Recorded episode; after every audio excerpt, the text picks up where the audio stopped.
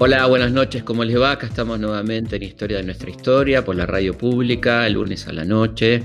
Tranquilo, ya no hay mucho para, para que apurarse hasta ahora. No sé si lo hubo durante el día, pero ahora menos todavía. Así que estamos muy tranquilos y vamos a, a disfrutar esta hora hablando con Oscar Conde, un profesor universitario, este, docente, escritor, ensayista, autor de libros realmente muy lindos en torno al lunfardo, al tango, a la poética musical, no solamente del tango, sino también del rock. ¿eh?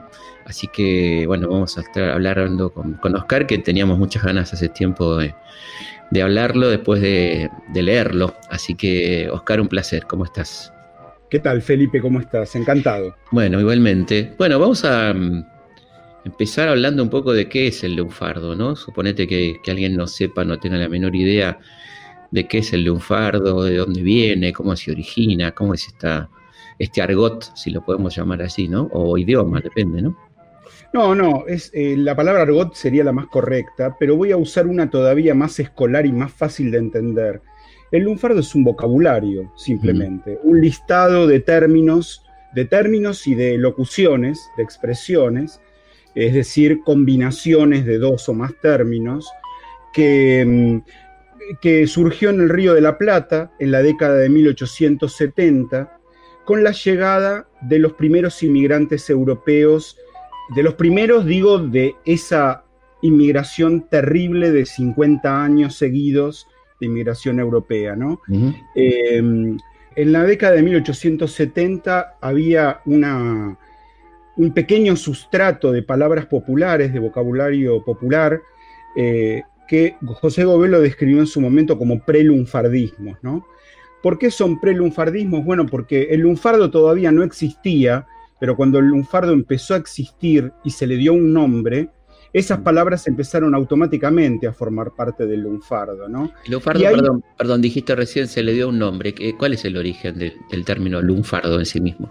Bien, la palabra lunfardo es una palabra que deriva del, del yergo de Roma, eh, y en el, eh, donde la palabra lumbardo o lombardo quería decir ladrón en el siglo XIX.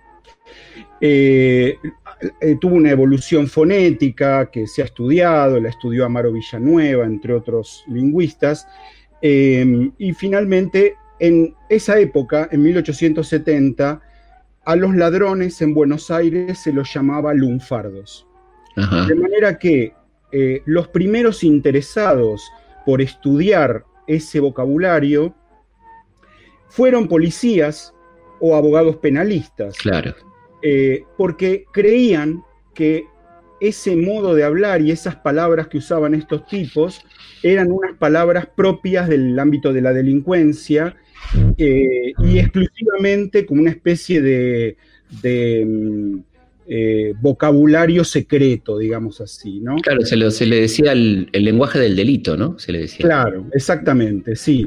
El, primer autor de un diccionario lunfardo, que fue Antonio de Lepiane, un penalista, en 1894, incluyó su diccionario de lunfardo dentro de un libro llamado El idioma del delito. Claro. La cosa es que hoy sabemos que estaban totalmente equivocados, ¿no?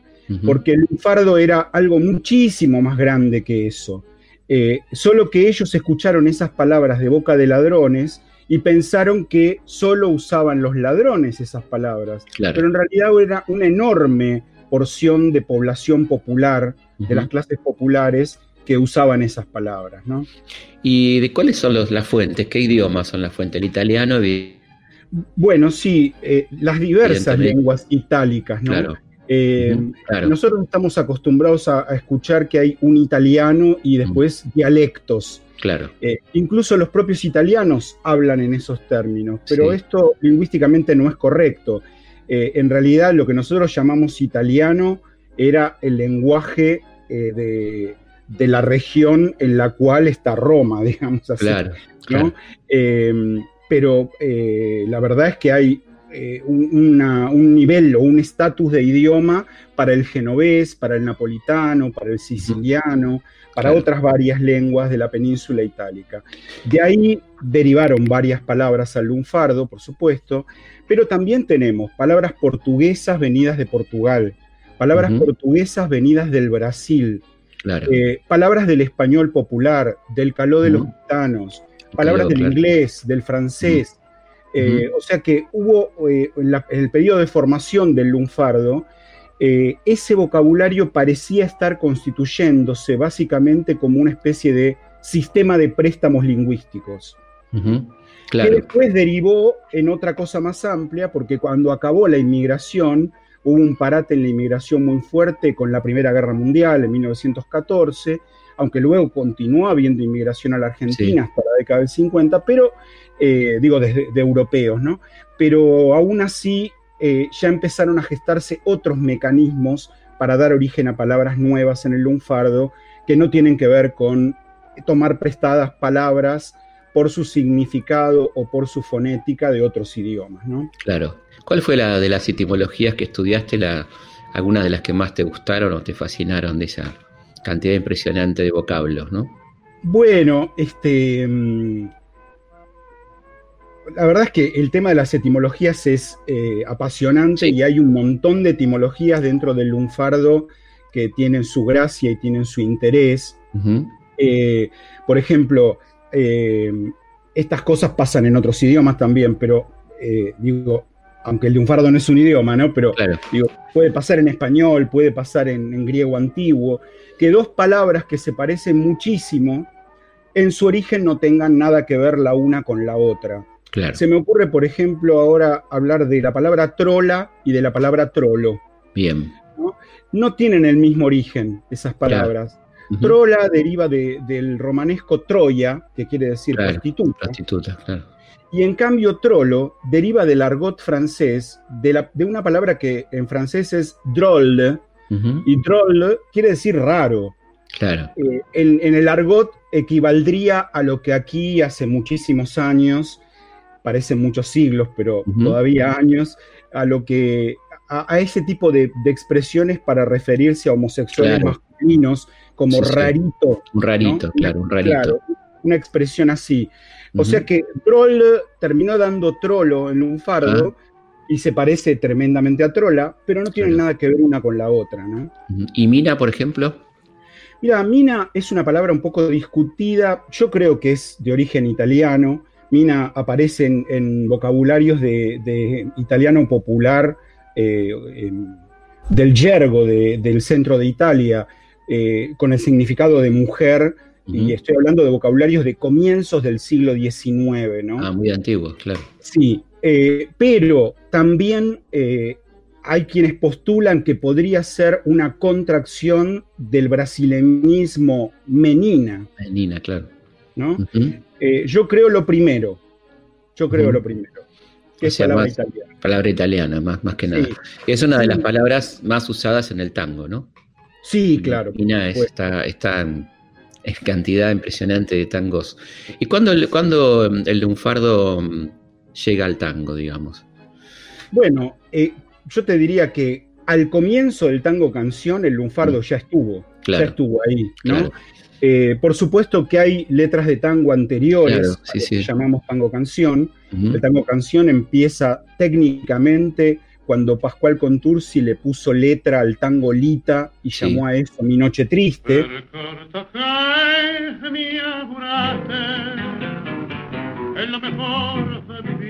Un tango muy lunfardo.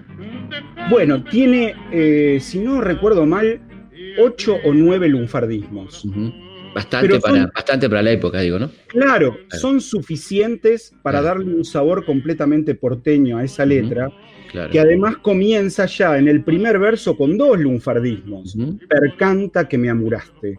Percanta y amurar. Muchacha, chica, abandonar. ¿no? Qué, eh, impresionante el término amurar, ¿no? Sí, claro. Muy potente, ¿no? Sí, es, es eh, de origen genovés, ¿no? Eh, murrá sería construir un muro, este, hacer una pared, digamos, ¿no? pero en lunfardo quiere decir muchas cosas distintas. En ese tango quiere decir abandonar, pero también amurar a alguien puede ser dejarlo en la estacada, eh, te viene a pedir plata y no, le prestás. Eh, tiene varios significados. Sí, es un tango inaugural, por supuesto, este, que va a tener la versión de Margarita Paul y la versión de Gardel, ¿no? que, va, que van a ser este, fundacionales. Y, ya ahí tenemos al lunfardo presente, ¿no? Porque hay una historia previa que es interesante, que hoy me parece muy bien que esté tan en debate, el tema del origen del tango, para no aceptarlo naturalmente prostibulario, ¿no? Como se lo postuló tantas veces, ¿no? Como que solamente su origen es prostibulario, que también lo es, ¿por qué no decirlo? Pero no solamente, ¿no? No solamente. Ese distingo me parece muy interesante, no sé qué opinar. Mira, sí, este, claramente. El, eh, yo creo que el tango y el lunfardo eh, se pueden considerar más o menos hermanos, en el sentido de que ambos son hijos de la inmigración. Claro. Si no hubiera existido la inmigración, no hubiera nacido ni el tango ni el lunfardo, ¿sabes? Eh, la cantidad de, de influencias musicales que tuvo el tango hasta llegar a ser algo que hoy reconocemos como tango son diversas y dependen claramente de marinos llegados de España, de Cuba, pero también de la intuición de algunos músicos italianos, también de ciertos ritmos y modos de bailar propios de los africanos, descendientes de esclavos aquí en Buenos Aires. Y Aparte que eran, eran, grandes músicos, ¿no? Los, negros, digamos, para decirlo como ellos mismos se llaman a veces, ¿no? Los afros. Este, Yo creo que ahí, bueno, tenías esa tradición de, las de las llamadas grandes familias que mandaban a, los, a sus esclavos a estudiar música, ¿no? Que eran los músicos de la familia. Este, estoy pensando, bueno, en, eh, en Mendizábal, por ejemplo, ¿no? Por, Rosendo Mendizábal. Mendizábal, por ejemplo, que, es un caso raro porque era un, negro rico, ¿no? Un negro acomodado, de familia acomodada. Exactamente. Una cosa curiosa, ¿no? Sí, sí. Pero es interesante como también se ha negado durante mucho tiempo, ¿no? La, la, presencia afro en el, en el tango, ¿no? Sí, sí. Este, yo te, confieso que no estoy con la postura radical de Juan Carlos Cáceres, por ejemplo. Sí, sí, claro. Tango, negro, tango negro, exactamente. Escribe eh, como que, bueno, como que el 90% del tango se lo debemos a los negros. no, Acá somos un país de bandearnos, ¿no? O los negamos o solamente, ¿no? Y yo creo que es interesante hablar del aporte, que es innegable, seguro, pero también es fundamental el, aporte inmigratorio, ¿no? Y esa y esa Babel que eran los conventillos, ¿no es cierto? No totalmente, solamente, el prostíbulo, ¿no? Es que el tango y el lunfardo para mí nacieron en el conventillo, ambos. en el conventillo, eh, el lunfardo además, en yo postulo un nuevo lugar que nunca nadie lo había dicho, pero yo creo que el lunfardo se difunde como se difunde eh, todavía en el siglo XIX, estoy diciendo, en el patio de la escuela pública, Felipe. Claro, porque ahí tenés, ahí tenés una cosa altamente interesante que ya son las primeras generaciones de la, ley 1420, ¿no? Exactamente, exactamente. Tipos, instruidos, ¿no? Tipos que van a tener una instrucción, ¿no es cierto? Esos argentinos, argentinos, autores o inmigrantes que van a la escuela, ¿no es cierto? Es muy interesante ese punto, ¿no? Sí, hay una formación, de esto habla Gustavo Varela en su libro Tango y Política. Excelente libro, excelente libro. Sí. Em, no solamente hay un nivel de instrucción que permite que muchos de estos eh, chicos que fueron a esa escuela pública luego se conviertan en letristas y en buenos poetas realmente, em, sino que también hay cierto formateo eh, a nivel moral. Claro. Porque, porque también esa letra del tango canción habla de ciertos, eh, ciertos esquemas morales propios de eh, la primera mitad del siglo XX, digamos, eh, que hacen que todavía hoy mucha gente diga, bueno, pero el tango era machista. Y bueno, sí, claro, ¿qué otra cosa pudo haber sido el tango sino machista en 1920, ¿no? Por supuesto, y antes también, ¿no? Claro. Y, y, esta cosa, por supuesto, de, cierta, de cierto conservadurismo, ¿no? De, de Te viniste al centro, de, la, chica que dio el mal paso, ¿no es cierto? Que era, parte de la cultura de la época, por supuesto, ¿no? Sí, sí. Fuertemente. Claro. Sí, sí, el, tema de la costurerita que dio al mal paso es Carriego, ¿no? Carriego, eh, exactamente. Eh, Pero bueno, muy que impregna tantas letras, ¿no? Exactamente. de fango, bueno, tenés un montón que hablan de parecido al tema, ¿no? Sí, sí, tal cual. Sí. Eh, Osvaldo Pelletieri escribió un artículo muy lindo, ¿no? Que intenta mostrar cómo las letras de tango constituyeron un sistema. Claro. Claro. Eh, un sistema literario. Eh, y efectivamente esto es así. Eh, él, dice que igual que, él dice igual que Carriego es el gran formateador o el gran modelo de los letristas de tango. Y yo digo que no completamente, no todo el tiempo esto fue así, ¿no? Hay algo por lo que yo peleo en los últimos años, que es que cuando alguien empieza a hablar de tango, muchas veces claro, habla desde su experiencia personal. Eh, y yo digo, una persona medianamente culta que incluso pueda escuchar un poco de tango, ¿cuántas letras de tango conoce? Claro. hoy. Claro. Bueno, con mucha suerte puede conocer 300. Que es muchísimo.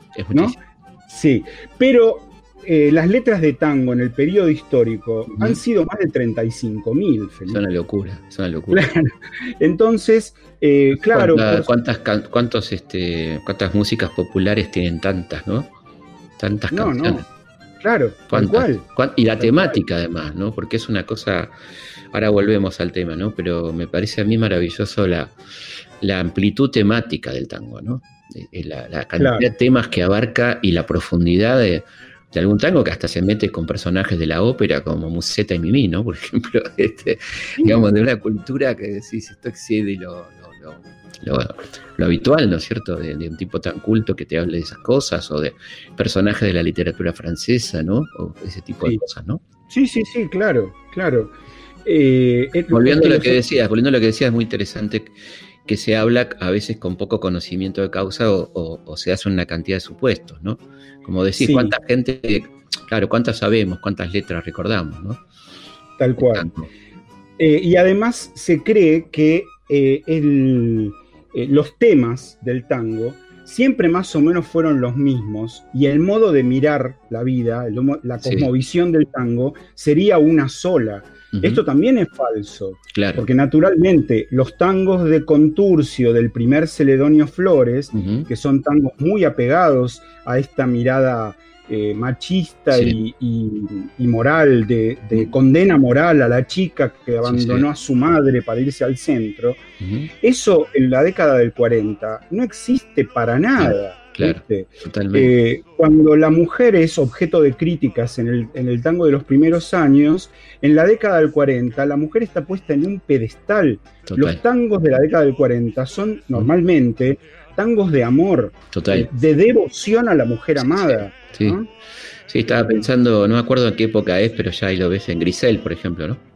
Bueno, sí, claro. La maravilla, ¿no? Sí. Sí, sí, claro. Grisel es de la década del 40. Claro, es, una, es un elogio. Del 41, del 42. Claro, es un elogio tan extraordinario ¿no? a, la, a la mujer y de todas maneras una, una cosa que es, que es realmente muy interesante, ¿no? Que que el tango sea el primer tango canción sea un lamento de un hombre abandonado, ¿no? que, enseguida te dicen que es un tango prostibulario. ¿Dónde, ¿Dónde está tan claro que es un tango prostibulario, Mi Noche Triste? ¿De dónde sale? No hay nada, nada al respecto. Nada. No hay un solo elemento que te haga pensar. Claro, dice del lenguaje del ¿Por qué? Este, de, dónde, digamos? Es no, no.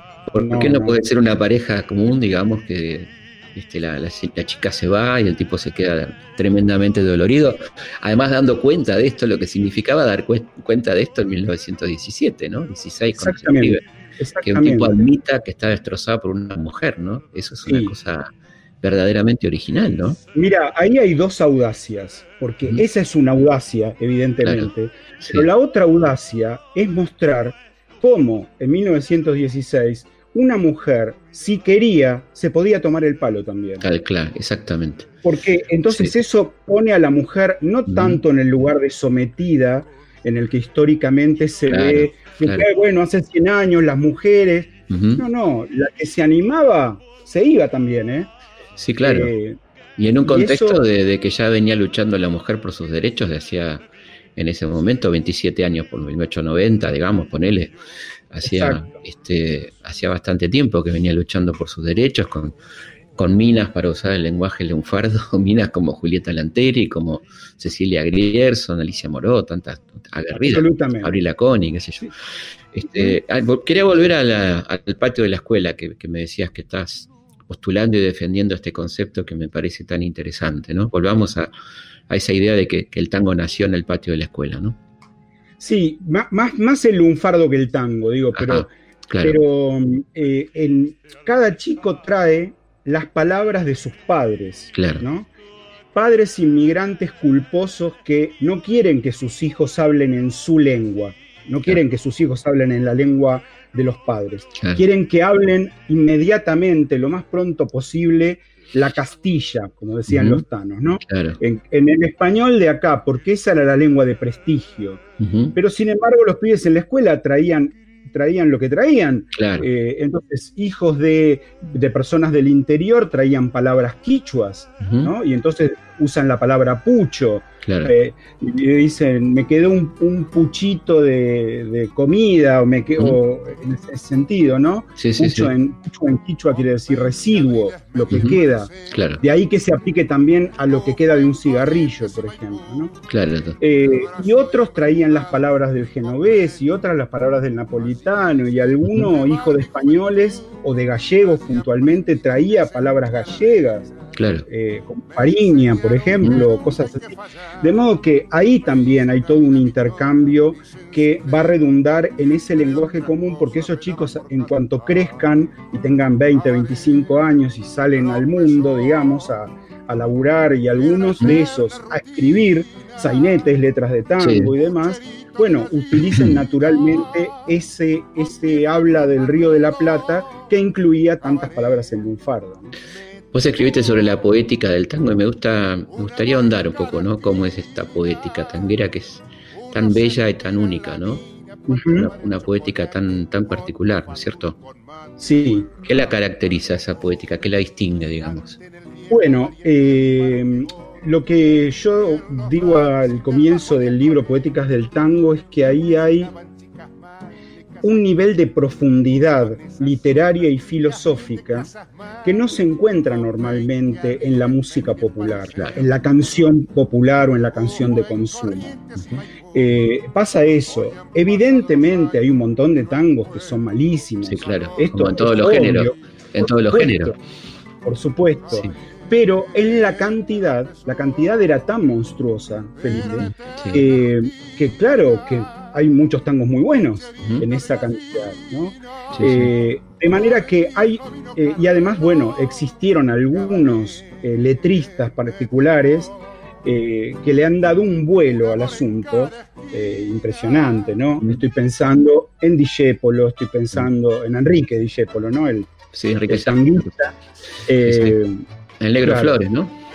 El Negro Flores también, con, un, con un laburo sobre el lenguaje que es eh, magistral realmente. Mm.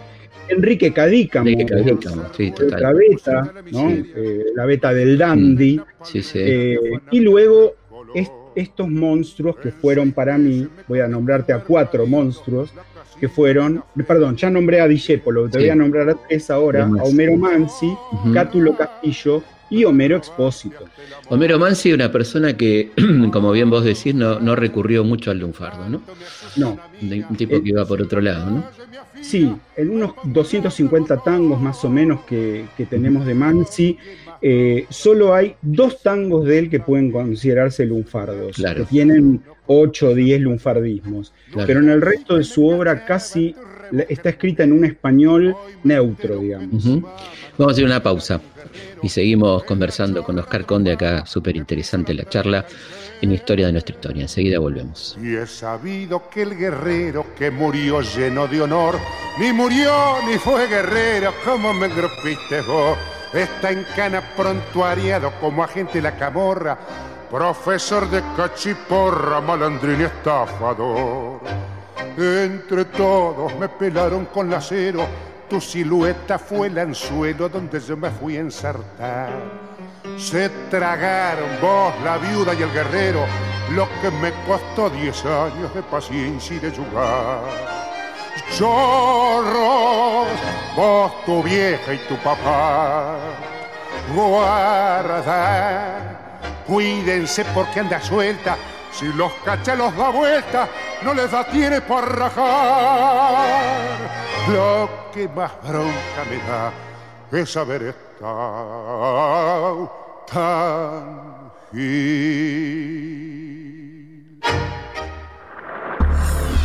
Historias de nuestra historia. Por Nacional. Seguimos en Historias de nuestra historia.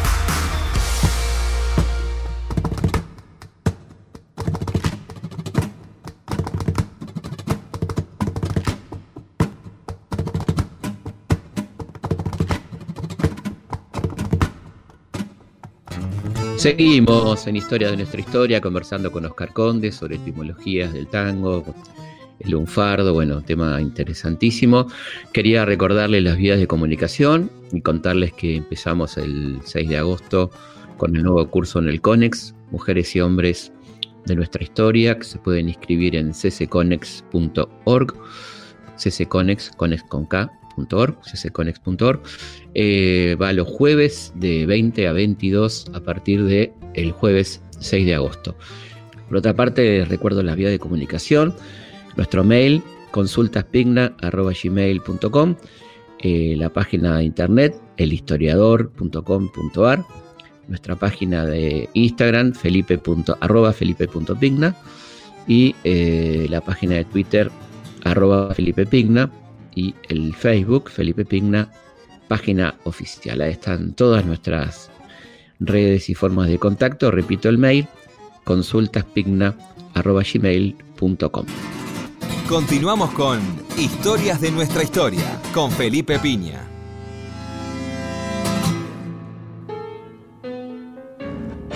Seguimos conversando con Oscar Conde. Estábamos hablando de los cuatro monstruos, habíamos mencionado a dos, eh, monstruos en el mejor sentido de la palabra. Eh, habíamos mencionado a Enrique Santos Discépolo y a Homero Mansi, del que estábamos diciendo que tenía muy pocos tangos eh, que podrían considerarse lunfardos. Pero bueno, estamos hablando de, un, de, los más grandes letristas de tangos que hemos tenido ¿no? en nuestra historia. Hay un hombre muy interesante, ¿no? este, dedicado al cine, fundador de Forja, allá por 1935, con Scalabrini, con Jaureche. Este, bueno, tipo súper interesante, una vida también este, de película en algún punto. Sí, claro. Eh, sí, este, y faltarían dos monstruos más. Sí, bueno, el, el otro sería Cátulo Castillo. Claro, Cátulo. Un poeta exquisito, extraordinario, uh -huh. ¿no? Eh, extraordinario. Es el autor del tango que a mí más me gusta y más me apasiona, que se llama La Última Curda. 1956, nada más y sí. nada menos. ¿No? Sí, exactamente. Yo que vengo de un país, ¿no? De, habla, de, habla de ese momento horrible de la Argentina, ¿no? Sí, claro, claro. Este... Cátulo era peronista, era claro. presidente del Consejo, del Consejo de, de, de la Comisión de Cultura con, claro. el gobierno de Perón. Y claro, sí, para él el, el golpe del 55 fue tremendo. ¿no? Qué tango, más, qué tango más maravilloso y qué tango dialogado con el oyente, ¿no? Ya sé, sí. no me, ya sé, no me digas, tenés razón. la vida es una herida absurda. Yo creo que hay pocos. Bueno, esto, esto vos lo decís en tu libro Poéticas, que es muy un hermoso libro que recomendamos, donde, donde hablas de la cantidad de frases que se han incorporado al vocabulario ¿no? popular, de, sí, de, claro. de, de, frases que vos decís, este tipo dónde sacó esta frase como un pájaro sin luz, por ejemplo, ¿no? Uh -huh. Hablando de los expósitos. Este, sí, sí. Rara como encendida. Rara como encendida. Este, eh, frases este, extraordinarias, ¿no? Pero esta de, esta de los mareados este, es, es, extraordinario, ¿no? Todo lo que se dice en ese tango que describe como pocas, pocas cosas lo que estaba pasando en ese momento de tan profunda tristeza, ¿no? Uh -huh. Sí, sí, claro. Y hoy vas a entrar en mi pasado, ¿no? Otra que los mareados, que, que frase bueno, ese tango también es una cosa de loco, ¿no? Sí, vos sabés que esa frase eh, es afanada, ¿no? Ajá, ah, mira. Es afanada de un poeta francés ah, eh, llamado Paul, Paul Geraldi. Ajá. ¿no? que tal cual, digamos, era un autor bastante de moda en Buenos Aires, un poeta de amor, tipo que escribía versos de amor. su libro se llama Toi et moi, tú y yo, ¿no? Eh, y hay una edición eh, en español que andaba en la década del 40 ah, eh, por todos lados, ¿no? evidentemente a Cadícamo le llegó ese libro, porque en ese libro está, en uno de los poemas está Tú vas a entrar en mi pasado, que es una genialidad absoluta. Extraordinario, ¿no? ¿Dónde, estaba Dios cuando te fuiste? Otra, otra frase. Eso de Discépolo, ¿no? Discépolo, ¿no? Otra frase que hiciste Qué impresionante, ¿no? Todas estas cosas que nos van quedando como, como dando vuelta este, en la cabeza de, poetas inmensos, ¿no? Realmente poetas que no son vistos, eh, no son puestos en antologías poéticas, ¿no? Son como, como, como aparte, ¿viste? Los poetas del tango, ¿no? Como si fueran poetas menores, ¿no? Ponele. Sí, eh, hubo gente que les hizo este, e, e, ese honor, ¿eh? digamos, pero, pero efectivamente no es lo habitual. Claro. Eh, no sé, hay una, antología de la nueva poesía argentina de, de César Tiempo, de 1927. Bueno, uno del palo, ¿no? Uno que le, que eh, Sí, y, bueno, y, César incluye algunos versos de Carlos de la Púa, por ejemplo. Carlos de la Púa. Ahí, ¿no? Eh, pero quiero decir, luego en los años 60, ya más cerca de nosotros, pero todavía eh, podemos considerarlo un precursor. Hay una ontología de, la poesía de Buenos Aires que hizo el genial Horacio Salas. Sí, claro. Donde incluye, por supuesto, a los poetas del tango, ¿no? Un capo, Horacio Salas, tuve la suerte de, tratarlo bastante, y supongo que vos también. Es un gran amigo, sí, lo quiero mucho. Y, bueno, una de las personas que ha escrito libros muy interesantes de historia del tango con miradas muy originales, ¿no? Me parece, lo de Horacio. Y estaba pensando, bueno, en otro gran letrista no, no tan valorado, es Lepera, ¿no? Sí, claro. Eh, Lepera, pobre. Eh, le tocó estar al lado, le tocó estar al lado de Gardel. Eh, sí, pero, pero digamos el gran problema de Lepera es haber muerto tan joven. Claro, claro. Porque era un tipo que, tenía una proyección internacional tremenda como letrista. Lepera pudo haber sido manzanero, digamos. Yo creo que sí, porque vos si pensás en, esas letras extraordinarias, ¿no? De El día que me quiera, bueno, todas esas, todas esas últimas, particularmente, escritas a las apuradas, además como, bien nos cuenta Terek Tucci en esos eh, días de Nueva York. Eh, pero qué, poesía extraordinaria, ¿no? Sí. Y Qué, qué, este, qué, encuentro maravilloso, ¿no? Este, de Gardel y Lepera, ¿no? Qué encuentro extraordinario. Extraordinario, sin duda. Sí, sí. Este, pensá que Lepera, eh, tres años antes de morir, estaba en Chile, se encuentra con Dijépolo, eh, y escriben un tango. Carrillón de la Merced. Sí, exactamente. Eh, que estaba, que, lo cuente, que lo que, dice pues lo cuenta como que estaba medio hinchado las pelotas con el carrillón de la Merced. Sí, sí, tal cual, tal cual. que este, recordemos para alguna gente joven que no, por ahí no está escuchando que el carrillón sería como el sonido de la campana de una iglesia, ¿no? Una cosa así, ¿no? Sí, es todo un sistema armonizado de distintas campanas que tocan una detrás de otra. Claro. Y, termina siendo un tango hermoso, ¿no? Precioso. Sí, un tango precioso. Eh, luego viene a Buenos Aires, eh, se encuentra con Gardel en 1933 y Gardel se lo lleva. Claro. Eh, la última vez que estuvo en Buenos Aires y, y en menos de dos años Lepera se convierte en el letrista en el que se convirtió. Y además esa colaboración en, este, en Francia, ¿no? Donde, en, las películas y después en Nueva York, un tipo que se vuelve imprescindible para Gardel en un punto me parece, ¿no? Como un compañero muy, muy importante, este, un tipo que lo bajaba a tierra en punto. Este, y yo creo que, bueno, por supuesto, lo estamos nombrando sin, sin este, centrarnos, pero yo creo que el aporte de Gardel al tango es impresionante, ¿no? Esa, esa, cuestión de, mm, de, que él tan lindo dice, ¿no? Que él es un intérprete, que a mí me pareció maravilloso, ¿no? Cuando lo, vi. Em, que no es un cantante, ¿no? Es, un, es además un intérprete porque el tipo siente como que pasa por su cuerpo este, lo que está cantando, ¿no? Totalmente, totalmente. Eh, evidentemente era un dotado, eh, eh, natural, de manera natural, la voz que tenía era única realmente, pero además él supo aprender mucho y supo ver que en el tango estaba el futuro, por lo menos su futuro, ¿no? Sí, sí. porque vos pensás... Sí. No, no, no, perdón, perdón, sí, sí. Eh, digo, vos pensá que desde que él graba Mi Noche Triste hasta que abandona el dúo con Razano, que es en 1925, Gardel sigue cantando mayoritariamente canciones camperas. Sí, y con cierto temor y mucha prudencia, ¿no? Porque fíjate que en Mi Noche Triste, después Flor de Fango y después la otra, que son tres años y ya en el, pon ahí 21, 22, ¿no? Hace un repertorio un poco más tanguero, pero sigue con su fuerte, que son las melodías folclóricas, ¿no? Las cifras. Tal cual. Sí, sí, sí, Cifras, estilos, milongas. Sí, sí. Eh, pero claro, ya en 1927 graba como cincuenta y pico de tangos. Claro, ahí ya está, ¿no? Y, ya se da cuenta de que no necesita, eh, no necesita más lo otro. A pesar de que él nunca abandona eh, en la interpretación de otras canciones, tanto argentinas como internacionales. Mm, sí, Foxtrot, ¿no? Por ejemplo. Foxtrot, Jotas, sí, sí. Eh, sí, de tarantelas. Claro, eh, total. Es muy interesante el repertorio. Sí, me acuerdo la, la, crítica justamente de, sobre la, canzoneta, alargar la canzoneta, Carlitos, ¿no? Que le escribe de la púa, sí. De la púa, exactamente.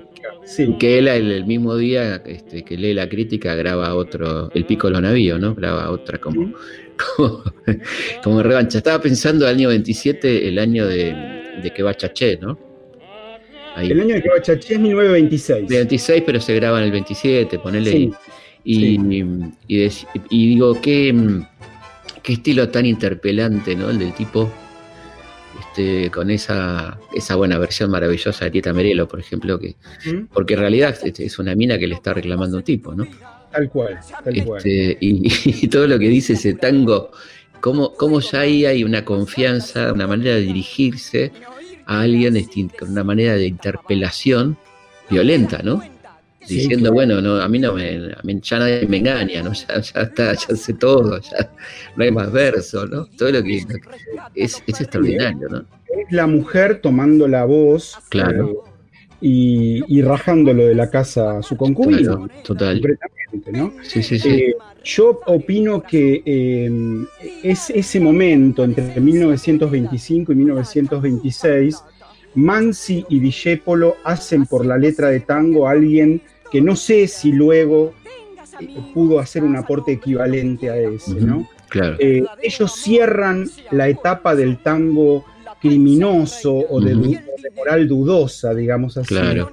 Porque lo que hace Mansi en 1925, cuando escribe su primer tango, que es Viejo Ciego, es abrirle la, puerta al barrio. Claro. Mansi entra en el barrio. Uh entra en los, en los dilemas morales. Claro. abre la puerta a la axiología, a la escala de valores. Escala de valores, claro. Y a, poner en duda esa escala de valores. Totalmente, de una manera crítica, ¿no? Muy, muy dura. Sí. Eh, por eso el tango cuando fue estrenado en Montevideo fue un fracaso total, no lo aplaudió nadie. Él lo cuenta, lo cuenta él, sí, muy interesante, ¿no? Lo que él dice, sí. Este, y ahí él queda con, con cierto temor a, a lo que va a venir, ¿no? A cómo, cómo, cómo va a recibir la gente lo que él está escribiendo. Pero bueno, igual sigue, por suerte, ¿no? Sí, sí, por suerte, la, maravilla que escribía, ¿no? Claro, no, que después vino Esta noche me emborracho, que es una realidad. Tremendo. Eh, y, y el éxito que lo conoce con el tercero de los tangos, que es Chorra. Chorra. Por ser bueno me pusiste a la miseria, me dejaste en la palmera, me afanaste hasta el color. En seis meses me comiste el mercadito, la casilla de la feria, la ganchera, el mostrador. Chorra, me robaste hasta el amor. Ahora tanto me asusta una mina que si en la calle me afila me pongo al lado del botón. Lo que más bronca me da es haber sido tan fiel. Si así un mes me desayuno con lo que he sabido ayer, no es a mí que me cachaban tu rebuque de mujer. Hoy me entero que tu mamá, noble viuda de un guerrero, es la chorra de más fama que pisó la 33. Chorra, que es uno de los tangos que más le gustaba cantar a Gardel, ¿no? Sí, claro. Y es lindo lo que él dice, este, de que le gustaba hacer una introducción, ¿viste? Le gustaba hacer como un recitado previo para, para poner en tema, ¿no? que, Claro. que es extraordinario eso, ¿no? Como, como él va situando al espectador y se va situando en lo que va a cantar de ese tango chorra, que, es- que yo creo que los tangos, y que, que vos lo podés decir con más, muchísima más, más autoridad que yo, pero son como mini obritas de teatro, ¿no? Sí, claro. Son Claro. situacionales este, de un comienzo, desarrollo, fin, opinión. Es, es, un- es una maravilla la construcción de, del tango que cuenta una historia a partir justamente de Mi Noche Triste, ¿no? Tal cual. Es que Discépolo lo ha escrito eso, lo, ha- Mm. dicho Enrique Mm. Santos Discépolo, ¿no? Es un pequeño sainete. Claro.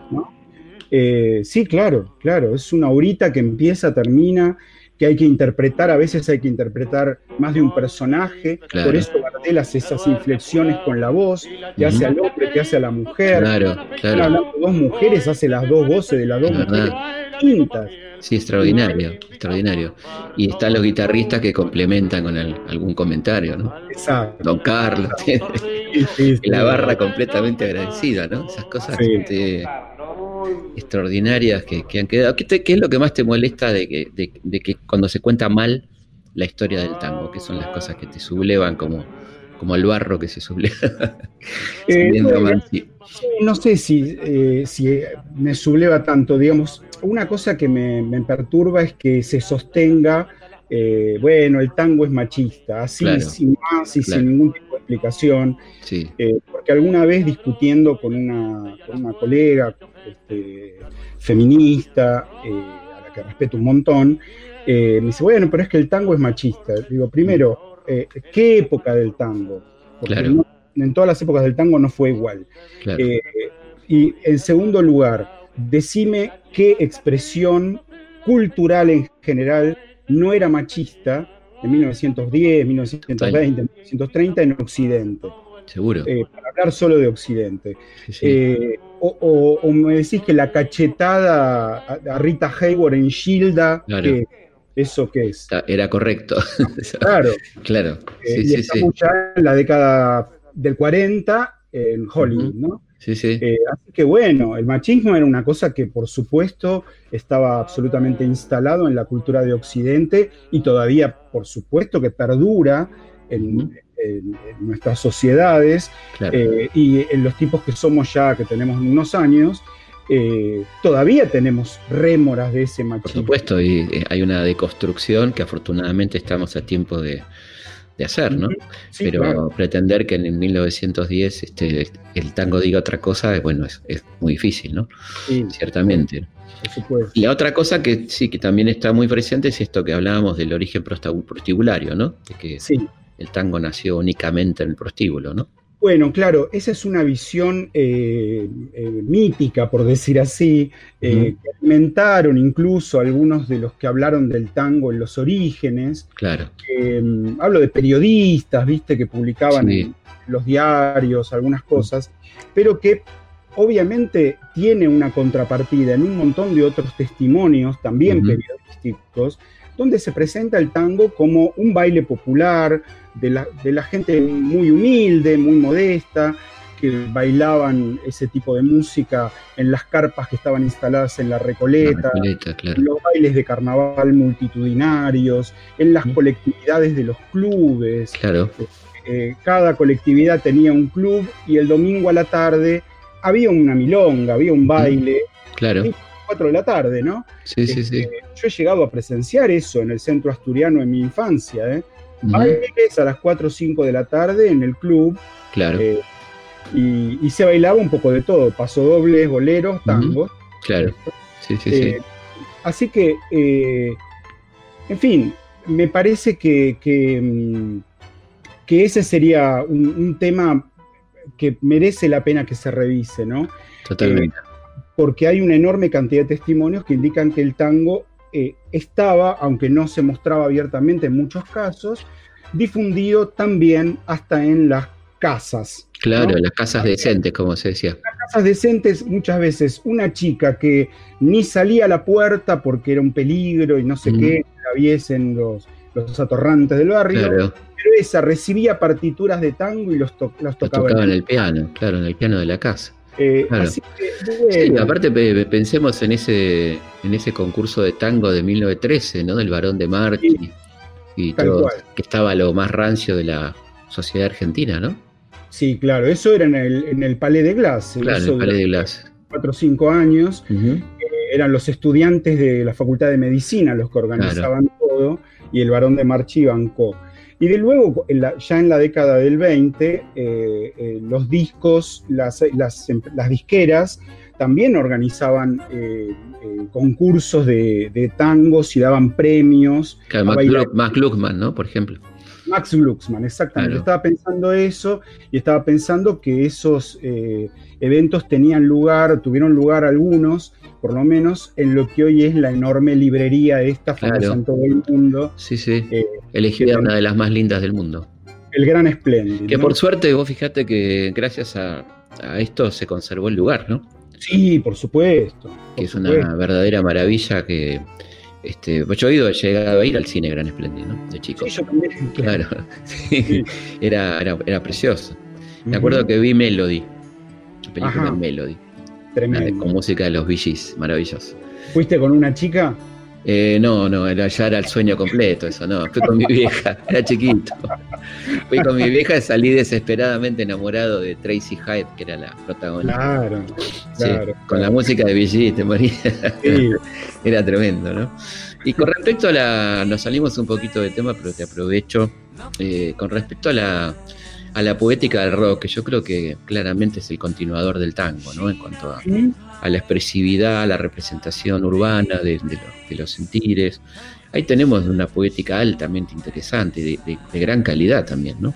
Absolutamente sí, claro, por supuesto.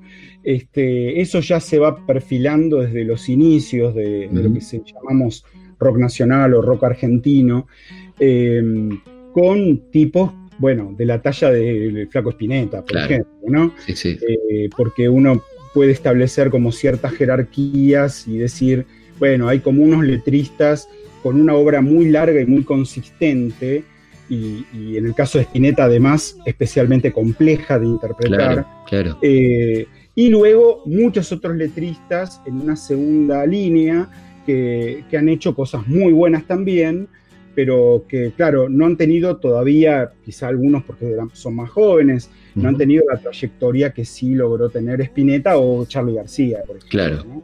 Sí, sí, la, poesía del flaco realmente es una poesía superior, ¿no?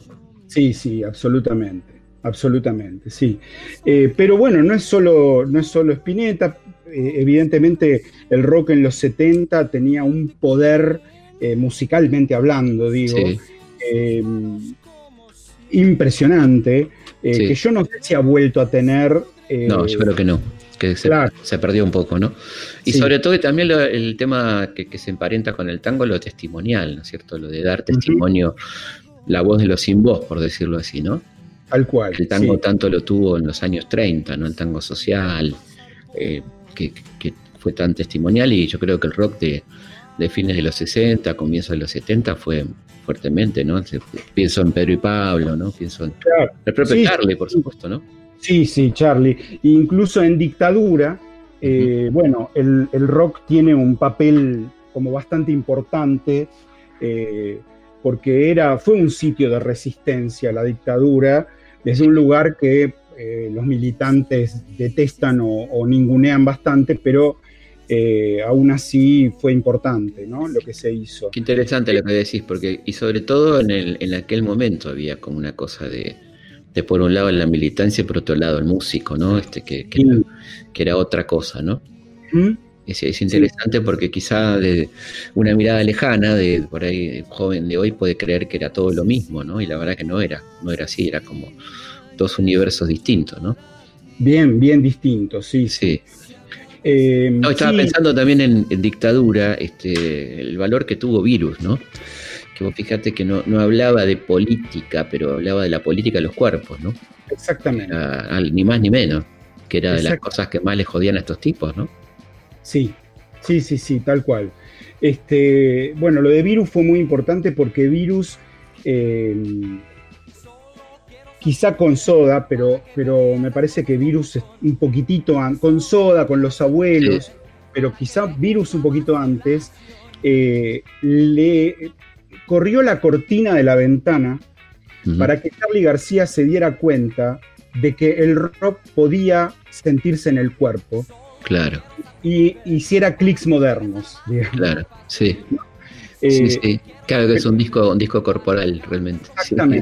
Exactamente, ¿no? Sí. Eh, el rock baja de la cabeza a los pies en ese momento. Pero efectivamente los precursores eh, se merecen que lo digamos. Sí, sí, Eh, sí, han sido grupos como Virus, en, en alguna medida también el primer Soda, Primer eh, Soda. los abuelos, eh, Ujú. las viudas, viudas e hijas de rock and roll, los twists. Los twists, claro. Sí, sí, claro. Ahora, qué, qué impresionante la, la calidad musical de estos grupos que estamos nombrando, ¿no? Qué, qué grandes músicos, además, ¿no? Porque eso me parece que es un poco lo que distingue también al rock argentino, que lo hace tan importante en el concierto, no diría la- eh, latinoamericano, sino hispánico, ¿no? Este, hispanoamericano. Sí, no, por supuesto. Yo creo que, que no hay ningún país, eh, ni España ni, ni, ni en América, Claro, ningún país que haya hecho el rock en castellano que se hizo en la Argentina. claro. En calidad musical, en calidad letrística y en calidad interpretativa. Eh, la cantidad de artistas que nosotros podemos decir que, que tenemos en el rock argentino, yendo de Los Redondos Claro. a Sumo, de esto a Fabiana Cantilo, Sí, sí. digamos, buscando así la amplitud de la cosa, Calamaro. Calamaro, por supuesto. Eh, bueno, me parece que, eso, esa variedad eh, y a la vez cierta unidad al mismo tiempo, porque vos escuchás un tema de rock argentino y sabés que eso se hizo en la Argentina. Totalmente, Eh, totalmente. Sí, eso no sucede con otro tipo de rock. con el rock español, con el rock mexicano, en general, digo, siempre puede Sí, haber sí. excepciones, obvio, pero en general. No, no, hay una localía muy, muy clara y muy, muy interesante, ¿no? Que- una pertenencia cultural súper interesante. Bueno, Oscar, te agradecemos un montón. Este, No, pasó volando la, la hora, este, la hemos pasado muy bien, espero que vos también. Y así que te agradezco un montón. Y le recomendamos a la gente los libros de Oscar que son excelentes. La poética del tango, el diccionario etimológico del lunfardo, bueno, tantos libros, la poética del rock. Este, entran a internet y este, a, a Google lo googlean a Oscar Conde y van a ver la cantidad de, de material que ha escrito, así que todo muy recomendable. Muchísimas gracias, Oscar. Bueno, gracias a vos, Felipe. Bueno, y nos volvemos a encontrar como siempre aquí lunes a las 23 en Historia de nuestra historia por la radio pública. Historias de nuestra historia. Historias de nuestra historia. Conducción. Conducción. Felipe Piña. Producción. Cecilia Musioli. Cecilia Musioli. Edición. Edición. Martín Mesuti. Martín Mesuti.